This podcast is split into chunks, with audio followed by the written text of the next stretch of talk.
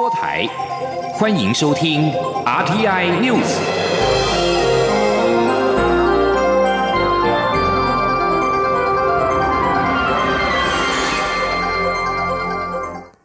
各位好，我是主播王玉伟，欢迎收听这节央广主播台提供给您的 RTI News 新闻。首先带您关注转型正义的议题。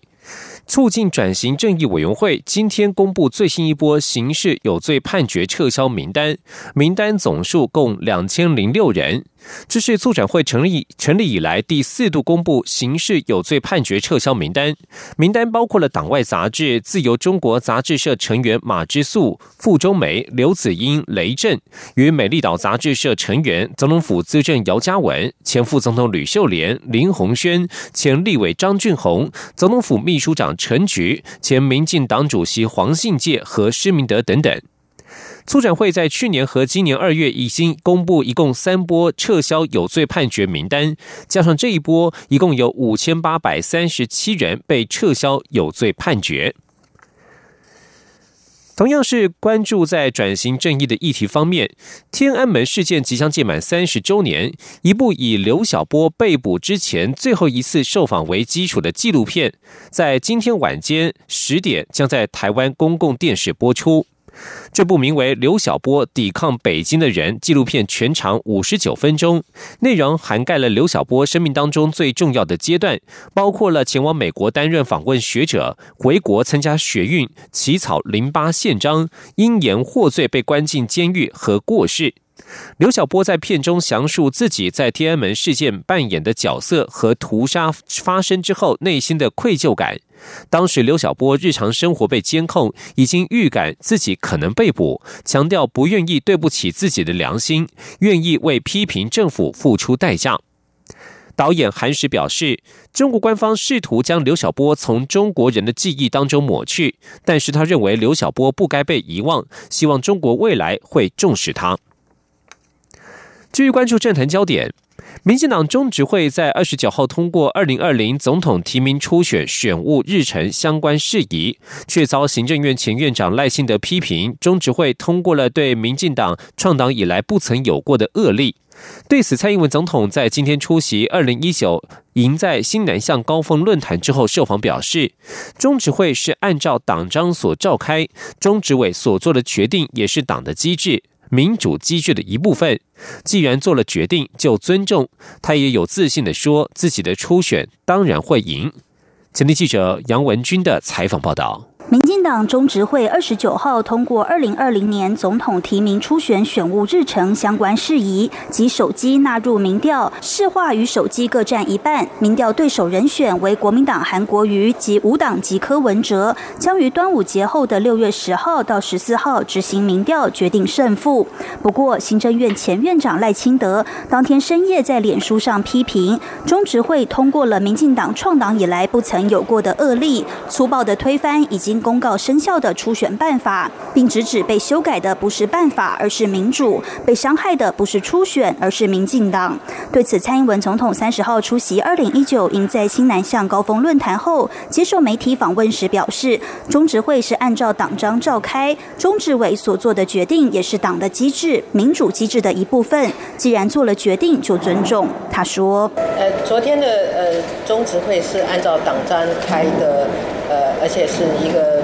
党的意志的呃民主的机关嘛，哈，那他们呃所做的决定，哦，中执委呃所做的决定，哦，也是党的机制、民主机制的一部分，哦，那昨天的呃周主席跟我们中执委啊都很用心、很辛苦啊，那既然决定已经做了，我们就遵从这个党的决定来做后续的事情吧。面对初选规则定案，总统也说他还是要做总统的工作，因为每天行程还是非常的多，所以优先还是把国政做好。至于有媒体询问，若是初选输了该怎么办？总统说，这时候不应该问他这个问题，他当然会说是他会赢啊。中央广播电台记者杨文君台北采访报道。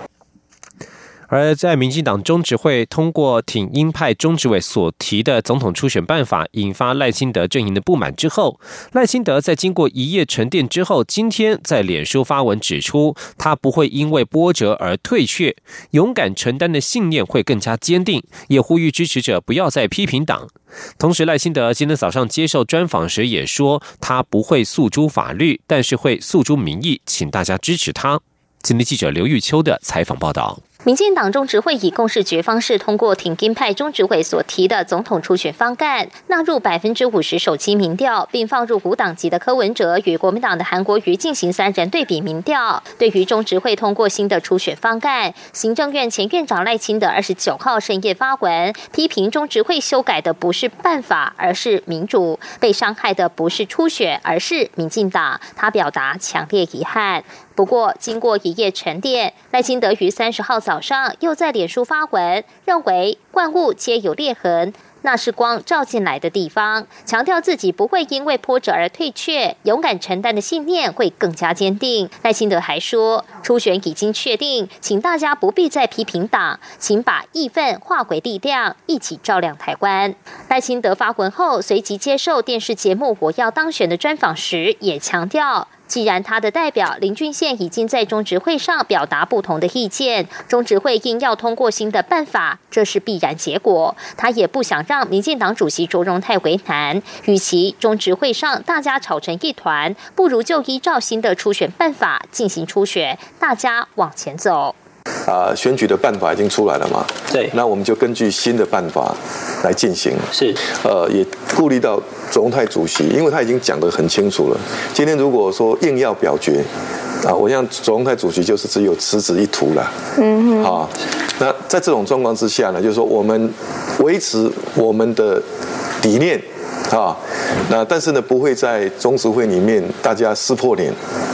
啊，那求得一个初选可以确定、可以进行，大家共同努力的机会了。主持人追问，许多独派人士建议赖清德对中执会强行修改初选办法诉诸法律行动，不该退缩或让步。赖清德说，他想团结整个民进党，他登记参选是要承担台湾下一个阶段的责任，所以要注意团结的责任。一旦诉诸法律途径，对党是个伤害，党的制度已经受到伤害，他不宜再给党一个。重疾，在此状况下，他决定不诉诸法律，但会诉诸民意，请大家支持他。中广电台记者刘秋采访报道。副总统陈建仁日前公布四名大法官被提名人选，由十四个民间团体组成的民间监督大法官人选联盟今天宣布筹组大法官被提名人选评鉴委员会，对提名人的品德操守、人权履历、学识与专业能力、宪政人权理念等项目进行评鉴，同时呼吁立法院给予社会一个月以上的时间表示意见，才能更妥适审查。今天记者郑林的采访报道。大法官陈碧玉、黄喜君、罗昌发和汤德宗将于九月三十号卸任。副总统陈建仁日前召开记者会，公布四名大法官被提名人，分别为司法院秘书长吕太郎、考选部长蔡宗贞、高雄高等行政法院院长杨惠清及台大教授谢明阳。人选将送立法院同意。民间监督大法官人选联盟三十号举行记者会，指出联盟将寻往例，邀请专家筹组评鉴委员会，对被提名人分别进行评鉴。评鉴过程。中委员都会各自独立运作，匿名审查，最终将对每位被提名人选评定分数与试任与否结果由联盟对外公布。民间司改会常务执行委员高祥辉说：“联盟将会寄发个人资料表以及问卷给各四个位提被提名人，好，敦请这个四位被提名人在收到这些资料之后，能够在两个月内，好，针对我们所列的问题，能够详细回复，以利我们评鉴委员会的一个审查。”那。呃，如果被提名人他没有回复的话，我们还是会自行收集相关资料来进行评鉴的。妇女新知基金会资深研究员曾昭元则表示，本次提名人选性别比例与将卸任的大法官性别比例相同，虽然仍符合大法官女性比例四分之一的现状，仍期望未来能符合联合国消除对妇女一切形式歧视公约规定，任意性别不低于三分之一。另外，也希望总统府对外公布大法官被提名人的人权与性别相关履历。我们在总统府的公布的新闻稿，对于这四位人选人权与性别议题方面的相关履历啊，还是呃没有提到哈，并不清楚。所以我们希望总统府可以尽快的公布这四位被提名人他们在人权议题、性别平权相关的呃履历，啊，譬如说他们有没有参加过相相关的议题的公共事务的经验，那或者是他们过去的著作或判决当中有没有表达对人权与性别的支持？联盟并指出，距离现任四位大法官卸任还有四个月时间，供立法院行使同意权，呼吁立法院应给予社会大众一个月以上的时间，对被提名人选有表达意见的机会，待立法院搜集社会各界意见后，才能更妥适审议并行使人事同意权。央广记者郑玲采访报道。环保议题。绿色和平组织今天针对台湾十大电子制造企业的减碳与绿能使用表现公布评比成绩。这十家企业以台湾机体电路公司台积电排名最高，而和硕、广达与红海则有待提升。绿色和平组织表示，台湾电子制造企业在整体表现上差强人意，希望未来能够定出绿能明确的使用期程。前天记者肖兆平的采访报道。台湾国内企业近几年积极投入减排，不过绿色和平组织根据二零一六年台湾企业营收列出十大电子制造业，并进一步根据企业所公布的温室气体排放资讯，发现这十家企业总和的碳排量却不减反增。二零一七年的碳排总量较二零一六年增加百分之六点六。绿色和平能源专案经理李志安表示，这代表光依靠节能以及提升设备能源效率，还无法有效减低碳排量。他说：“依只依靠节电，或是只依靠提高呃生产线的能源效率，还不足以管理有效管理温室气体排放。”必须要从根本用再生能源取代化石燃料作为发电来源，才是最有效的解决方式。为了进一步了解这十家企业在温室气体管理以及再生能源使用的表现，绿色和平分别以资讯公开、企业承诺、实际成效、倡议行动等四项指标进行评比。结果发现，包含红海精密、和硕联合科技、台湾机体电路、广达电脑等十家业者的整体表现只能。能算是差强人意。李志安指出，关键原因就是还看不到企业有明确使用百分百绿电的中长程规划，只有少部分企业在小厂区定有再生能源目标。他说：“那在呃表现比较好的企业里面，你可以看到它有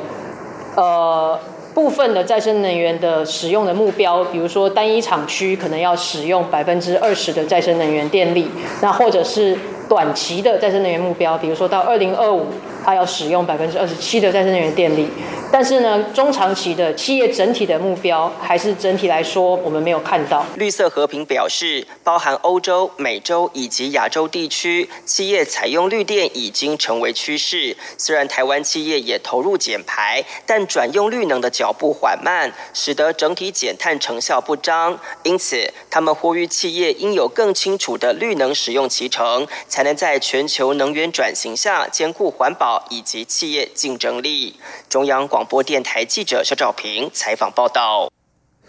关注美中贸易战，美国国务卿蓬佩奥二十九号继续施压华为公司，说华为从中国政府那里拿到订单是中国政府的工具。蓬佩奥接受福斯财经网采访时表示，华为跟中国政府之间有很深的联系，这对美国人来说是难以理解的，而这种联系对美国的经济和国家安全构成极大的威胁。至于北京方面也持续升高口水战，中国副外长张汉辉今天表示，蓄意挑起贸易争端等同于赤裸裸的经济恐怖主义。另外一方面，华为遭美国制裁的效应仍在扩大。一封全球电机电子工程师学会 （IEEE） 的邮件指出，将无法让华为的员工在同行评审阶段担任期刊审稿人或编辑。这项禁令显示，美国对华为的制裁从产业界延伸到学术界。美国特别检察官穆勒二十九号辞职，并表示，由于司法部的政策限制，他调查俄罗斯干预二零一六美国大选一案，本就不会以起诉总统川普刑事犯罪收场。他暗示国会可以调查川普是否妨碍司法。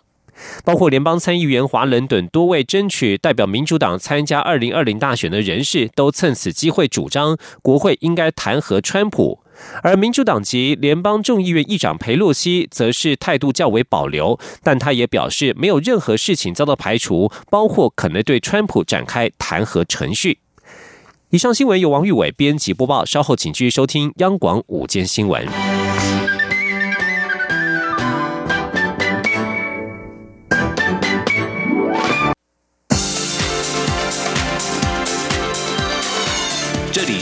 中央广播电台台湾之音，欢迎继续收听新闻。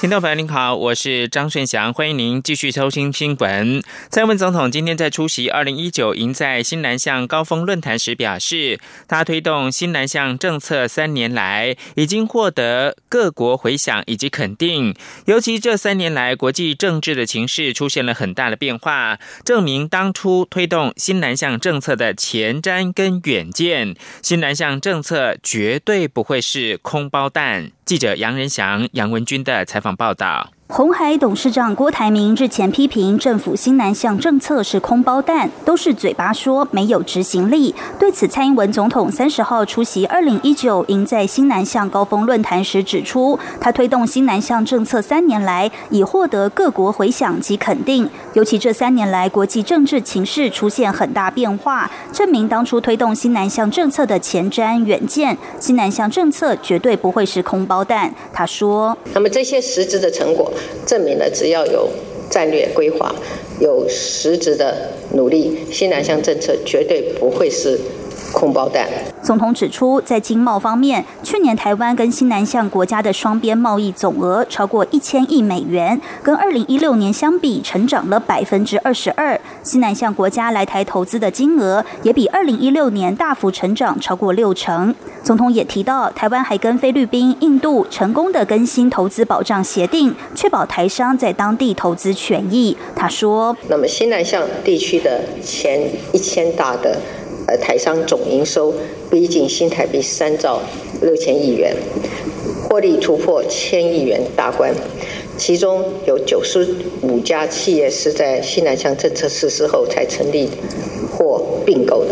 总统强调，最近受到美中贸易冲突升高的影响，许多台商响应政府的政策，除了回台投资，也评估转向新南向地区发展。这是一个重新定义台湾在区域经济角色、重建台商产业链的重要契机。政府会在既有的基础成果之上，持续的强化新南向政策的力度，协助企业寻找新方向，也让台湾在未来亚洲经济发展上扮演更关键、更举足轻重的角色。中央广播电台记者杨仁祥、杨文君在台北的采访报道。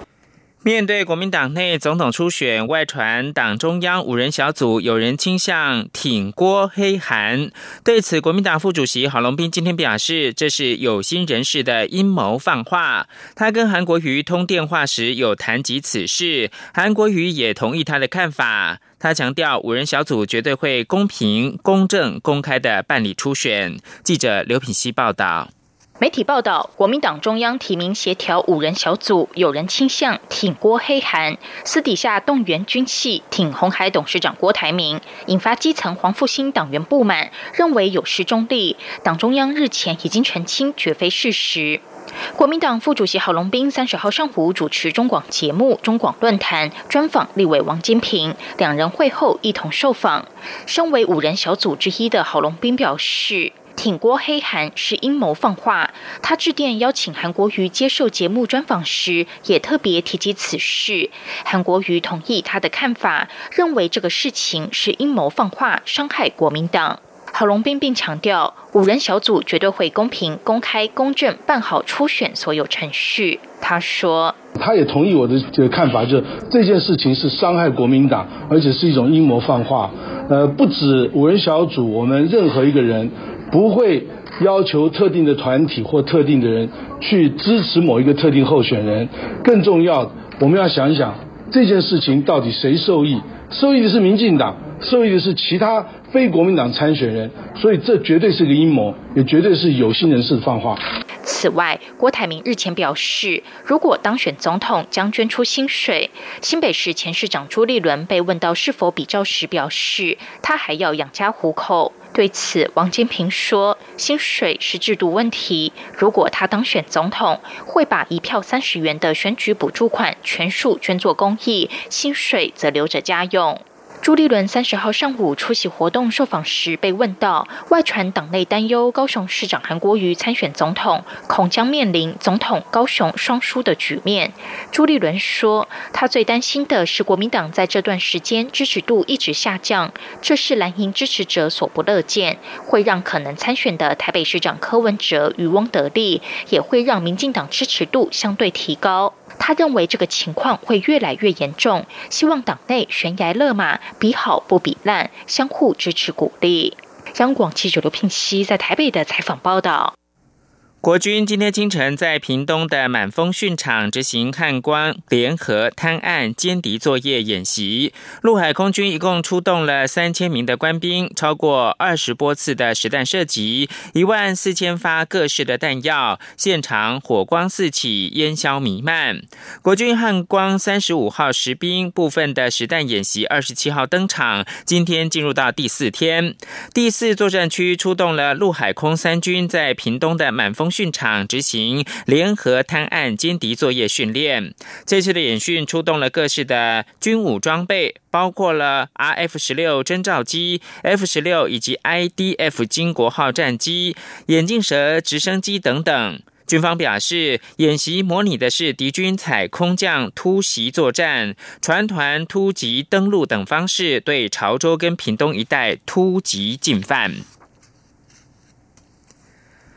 八国区域银行五月初分别跟美国的海外私人投资公司 OPIC 以及中华民国国际合作发展基金会签署了合作了解备忘录，这是国合会首度跟 OPIC 合作。国合会的副秘书长史立军今天表示，OPIC 肯定台湾在全球的援助发展的能量，未来也很乐意强化这方面的具体工作，而且不限某个特定的区域。请听央广记者欧阳梦平报道。我国国合会与美国政府旗下机构美国海外私人投资公司 OPIC 在五月上旬与巴拉圭区域银行签署贷款契约及合作了解备忘录，将由 OPIC 提供八国区域银行贷款，以供该行转融资贷予八国为中小企业，特别是由八国妇女所拥有或领导的企业，借以协助八国为中小企业发展及八国妇女创业。我国国合会则将协助区域银行培训强化处理贷款案件的行政能力以及相关咨询设备。这是 OPIC 成立五十年来首件台美合作案。国合会副秘书长史立军也曾在签约典礼中表示，此案是国合会与 OPIC 首度合作，意义非凡。史立军三十号在外交部例行记者会被问到，未来在其他区域是否也会有这类合作案？史立军表示，这是整。整体性合作不限于某个特定区域，会是个案处理。OPEC 非常乐意与台湾强化这方面的合作。他说：“我相信，就是说啊，在 OPEC 部分，他也非常肯定我们啊中华民国台湾在这个全球啊援助发展的能量，特别。”啊，就是在这个永续发展目标里面有一些特定议题。事实上，现在我们的援助的方向都是跟这个国际这个所谓 SDG 是呃挂钩的啊。所以说，大家谈论有关元素发展，事实上都用共同语言。那他也非常乐意哈，未来跟我们强化在这方面的具体合作了。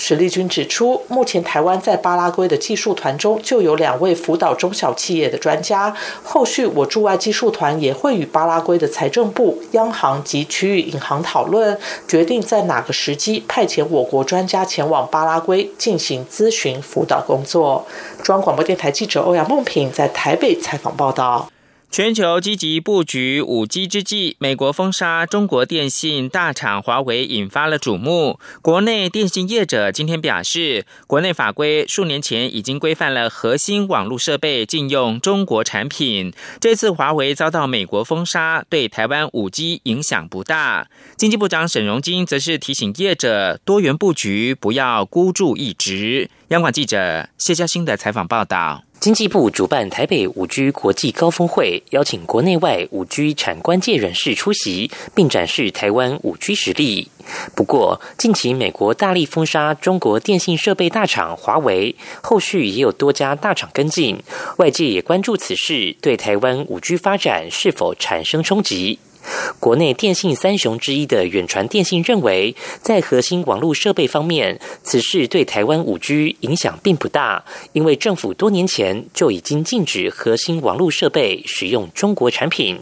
不过，因为华为在五 G 技术上有领先优势，如不能使用华为设备，可能会在价格上吃点亏。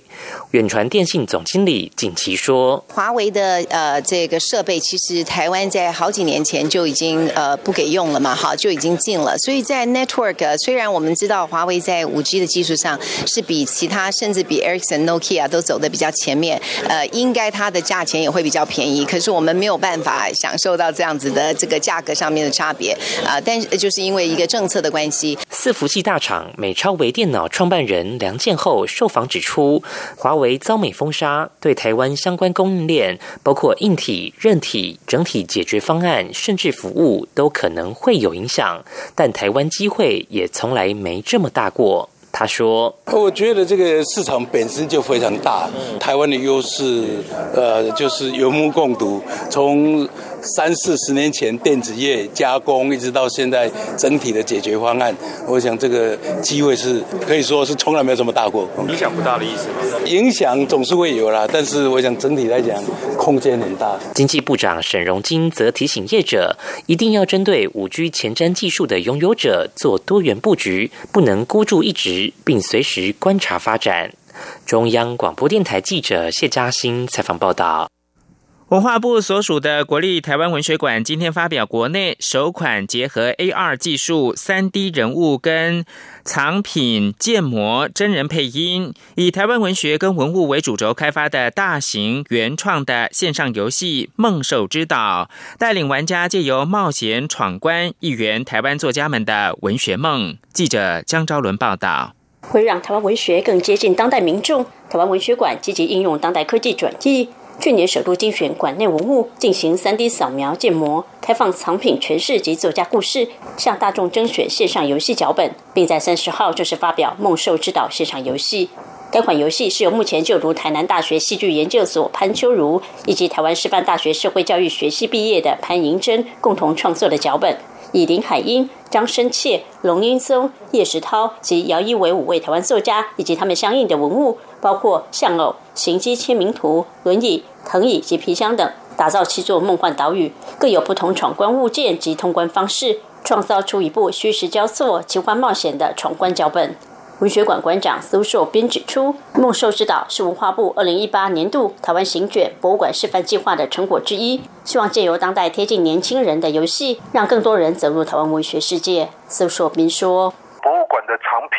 那不能只是收在里面。”然后做收藏，它一定要有公众的参与。那公众的参与呢？那游戏是当代里面一个完全不可或缺的年轻人的一个管道了。那所以我们也是希望说，诶，文学不是只有文字一种表现方式。这个这个时代的变化，我觉得我们没有要去把它对抗。那我们了解到故事哈，说故事是一个非常核心的关键。那文学里的故事最多。游戏其实也是一种故事的转化，所以我们是会希望说大家来珍惜说文学里面有大量的故事可以讲。苏寿斌表示，《梦兽之岛》只是第一步，台湾文学线上游戏仍将持续开发推出，另外也会推出实境游戏，并将主动推荐台湾文学作品，寻求翻拍成影视作品，希望借由各种当代形式，让更多人认识台湾丰富的文学面貌。中国电台记者蒋超伦报道。国际新闻：匈牙利一艘载有南韩观光客的游船，二十九号晚间在首都布达佩斯的多瑙河翻覆，至少七个人死亡，超过十二个人下落不明。船只在匈牙利国会建筑附近被另一艘游船撞上，然后在洪水泛滥的河面上翻覆。当时一场暴雨席卷了布达佩斯，导致水流十分强劲，船因此沉没。大规模的救援工作正在进行当中。警方表示，这艘船。搭载了三十三名的南韩观光客以及二名的船员。最后提供给您是美国加州一家医院二十九号公布世界最小婴儿的资料。这名秀珍宝宝出生的时候只重二百四十五公克，大概是八点六盎司，相当于一个大苹果。在医院的新生儿重症加护病房待了近五个月之后，秀珍宝宝赛维在月初出院回到家里，体重已经达到健康的五磅重。根据爱华大学的最小婴儿登记处，赛维是世界上有史以来存活下来的最小婴儿。先前记录是二零一五年在德国出生的小宝宝所保持的。不过这名婴儿要比赛维还重七公克。以上新闻由张顺祥编辑播报，这里是中央广播电台。